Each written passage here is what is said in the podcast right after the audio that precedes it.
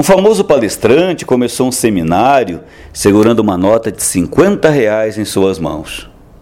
Numa sala com 200 pessoas, ele perguntou: Quem quer esta nota de 50 reais de presente? Mãos começaram a se erguer. Ele então disse: Eu darei essa nota a um de vocês, mas primeiro deixe-me fazer isto. Então ele amassou a nota e perguntou outra vez: quem ainda quer esta nota? As mãos continuaram erguidas. Bom, ele disse, e se eu fizer isto?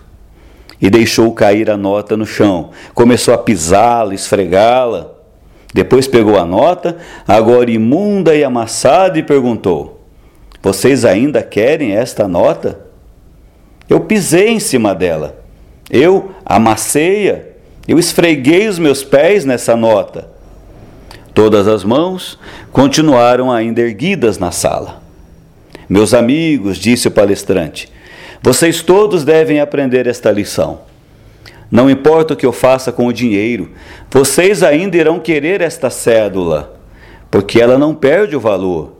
Ela ainda valerá 50 reais, mesmo amassada, pisada, suja, continuará tendo valor. Meu irmão, minha irmã, esta situação também ocorre conosco.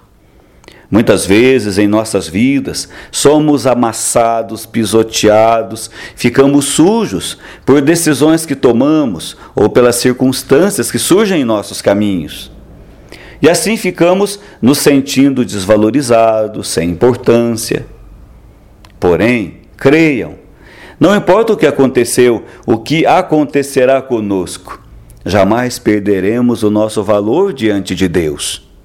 A nossa valia, o preço de nossas vidas, não é avaliada pelo que fazemos ou sabemos, mas por aquilo que somos.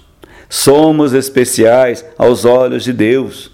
Você é especial, muito especial.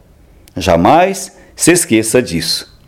A pessoa, por mais pecadora que seja, continua sendo querida e amada por Deus.